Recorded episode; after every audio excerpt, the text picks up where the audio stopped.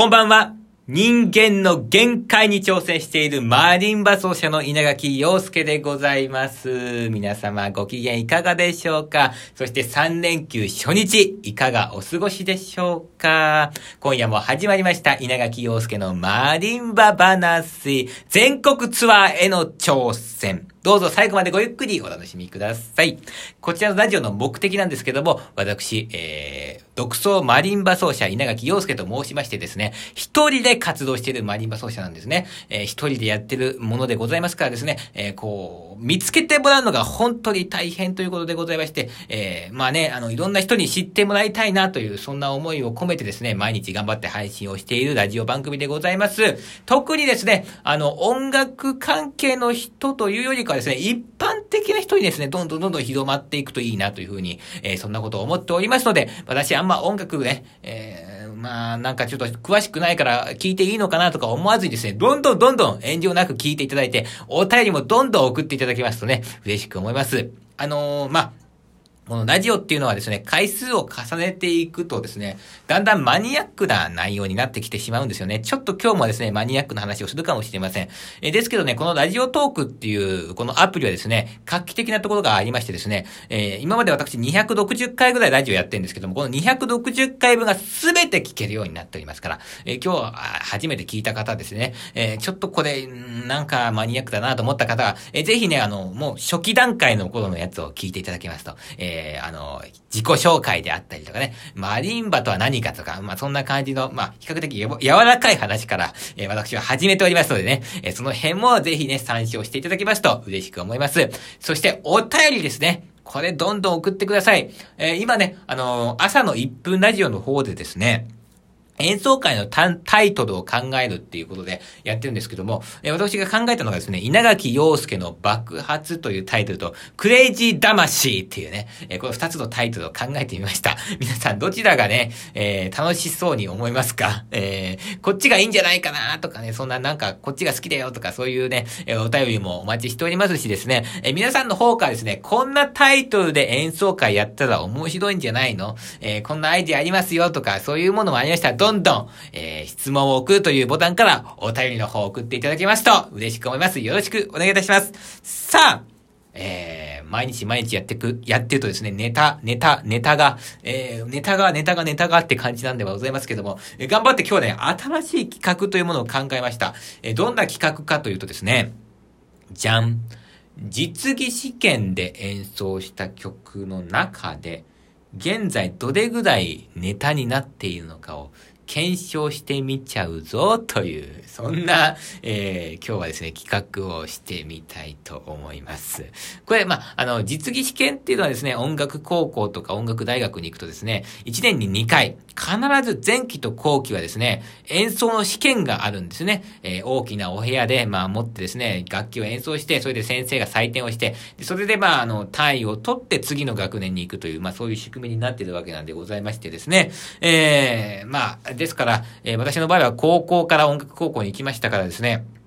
うんと、高校は6回あったのかなで、大学は8回の試験がありましてですね、えー、計14回の試験があったわけで、まあ、14曲、まあ、やったわけですよね。その中で今、ネタとしてどれぐらい残ってんだっていうね。えー、そんなことをですね、今日はちょっと考えてみたいんですけども。まあ今日のですね、このラジオの写真ですね。これがですね、まさに実技試験の時のなんですよ。えー、これね、大学4年生のえー、試験、前期試験が終わって、で、先生の公表っていうのがあるんですね。まあ先生が、えー、部屋から出てきてですね、その先生をちょっとこう、捕まえてですね、今日の演奏はどうでしたかとかそういうことを聞くんですけども、えー、その公表も終わった後の稲垣陽介の晴れやかな笑顔というね、えー、そういうシーンなんですけど、これね、実はね、あのね、隠し撮りされたんですよ。なんかね、終わってもヌンヌンしてたね、あの、同級生のね、えー、細田くんって子がなんか、急にね、あ、ちょっと、ガキ、こっち向いて、とか言う言うんですよ。で、パッと振り向いたらですね、なんかね、あ、写真撮ってよとか言ってパシャって撮られたんですよ。そこで何をするかと思うじゃないですか。で、あの、実技試験っていうのは、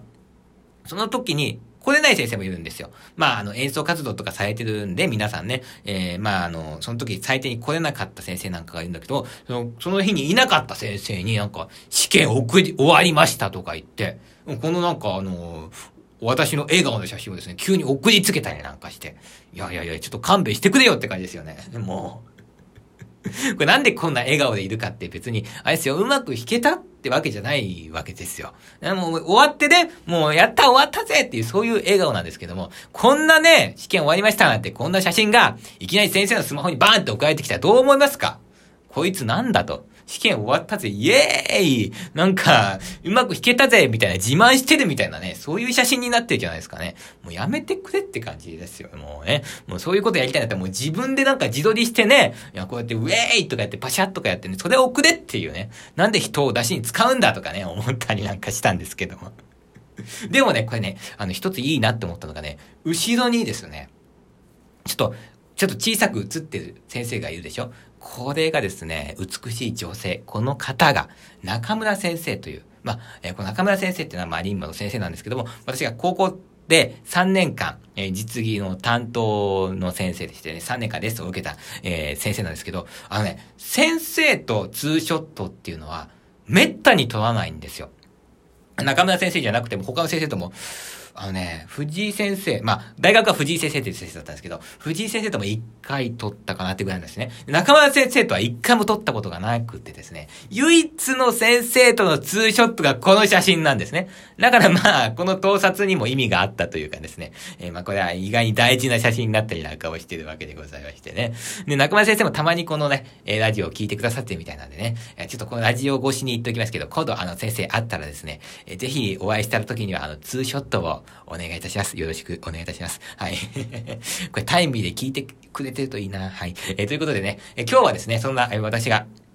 この中村先生にレッスンを受けていた、え高校時代に演奏した曲、え試験で演奏した曲をザザッと紹介してみたいと思います。えこの、まラジオの概要欄のところにもですね、曲を、目を貼っておきました。で、えま、6曲あるんですけども、今ネタになってない曲は、高校1年生の後期、三好明の組曲会話っていう曲がありますけど、これだけネタになってません。それ以外はですね、ほぼネタになってますね。はい。で、一曲ずつ見てみましょうか。バッハのムバーソチェロ組曲第1番よりメネットっていうのは、えー、まあ、この時ね、そうなんだよね。なんかね、高校に入学した時はですね、なんか急にバッハをやりたくなって、でもね、毎週のようにバッハを弾いてましたね。なんかあの時が一番バッハが好きだったなーって思いますね。はあ、なんか、どで弾いても心が落ち着くみたいな、そんな感じですね。もうバッハばっかりやってた時期だったんで、えー、前期試験はバッハを弾きました。で、この曲は、うーん、まあ一番ってね、まあ有名な曲なんでね、まあ有名な曲を演奏するのって難しいので、まあめったにやらないですけども、一応いつ、いつでも弾けるネタにはなってますね。で、後期が三好明先生の組曲会話ということで、まあ、これ5曲あるんですが、試験ではその中から3曲弾いたんですね。で、組曲会話は、まあ、日本人の作曲家ですね。マリンバ奏者じゃなくて、日本人作曲家が書いたマリンバソロの作品としては、おそらくですね、最初の作品なんじゃないかというふうに言われております。1960年代の曲でして、もう三好明さんっていうのは1933年に生まれですね、2013年に亡くなった方なんですけども、パリ音楽院というところ卒業してまして、最初はですね、まあ、ソナタ、まあ、一体西洋の音楽ですね。バイオリンソナタとか、ピアノソナタとかそういう曲を書いてたんですけども、えー、その後にですね、ちょっとまあそういう西洋的な語法と自分の表現っていうのはちょっと、うん、やりたいことが違うなって思うようになったんですね。で、日本の作曲家っていうのはですね、あのー、この時代っていうのはもう、そうですね、あの、まあ、この時代というか、えー、まあ、日本の作曲家は、えー、あれですよね。日本の、まあ、特徴を生かした作品を書こうという、そういう、なんでしょうか、うん、思いっていうのがやっぱ強いんですよね。例えば、仏教の思想であったりとか、間ですよね。俳句とかでもこう、行間を楽しむ。そういうのないですからこの間を使った音楽とか。まあでも、日本の、まあ、民族的要素を取り入れた音楽とか、そういう音楽の方に、まあ、日本の作曲家っていうのは行くんですよ。ですけど、日本、あの、三好さんの場合はですね、ここがちょっと彼の特徴なんですけども、西洋的な音楽とも距離を置き、日本的な特徴を生かした、まあ、音楽とも距離を置いてたんですね。そういう曲を書いた時もあったと思いますよ。でも基本的には、どっちとも距離を置いて、えー、三好明の独自のですね、語法というのを開拓した。えー、とりわけそれは、えー、声楽曲においてですね、よく現れてくるという。そういう人が三好明という人なんですけど、まあこれなんでネタになってないかっていうとですね、えー、私が今やってるテーマとして、あの、日本の嗯特徴を生かした音楽っていうのを、まあ、今、こうやりたいという、そういうテーマがあって、えー、そこをやっぱこう、なんでしょうか、こう、出していきたいんですよね。えー、まあ今の、やっぱり魅力ってそこだと思うんですよね。だから、うん、今、私がやってるその日本の特徴を生かした音楽と、というテーマからですね、ちょっとこう、三好明さんって外れてるので、えー、今は、これは、あの、ネタにはしてないですけど、うん、まあ、そうですね、まあ、20年後とか30年後とかですね、自分のテーマが変わってきたら、またこれやるかもしれないっていう、そういういう感じですかね。はい。で、えー、高校2年生は、田中俊光さんのマリンバのための2章っていうのが、えー、前期試験でやりました。これは昔ラジオでも話しましたんで、ここでは割愛しましたけど、1960年代の曲で、まあ、田中俊光さんっていう方はですね、えー、これはまあ日本の特徴を生かした曲を書いてますね。だから私はこれ今バンバンやってる曲です。で、後期が安倍恵子先生の小さな窓という曲でした。小さな窓はですね、これね、この試験で一回やって、ほんとずーっとやってなかったですよ。ずーっとやってなかったですけど、えっ、ー、と、アンプで100曲弾こうっていう今目標ができて、で、その時に、あ、そういえば昔これ試験曲でやったなと思って、本当にね、2、3ヶ月ぐらい前にパッとやってみたら、なかなかね、あ、こういう魅力がある作品だったんだって、えー、最近ちょっと思い出しましてですね、えー、また、えー、再度ネタにしようという、え、そんな、え、今、え、段階に来ている曲ですね。だから、いずれ話すと思います。で、高校3年生がマルティーニの愛の喜び、成田ためのさんの浜辺の歌。これはネタになってますね。で、後期試験が安倍恵子先生のわらべ歌による単勝という、これがまあ卒業試験だったわけでございます。ということで、まあ高校のまあ試験曲ずらっと振り返りましたけども、うーんと、ネタに、5曲ネタになってるということで、えー、ございますね。えー、そんなことでございまして、新企画でございました。それではまた明日。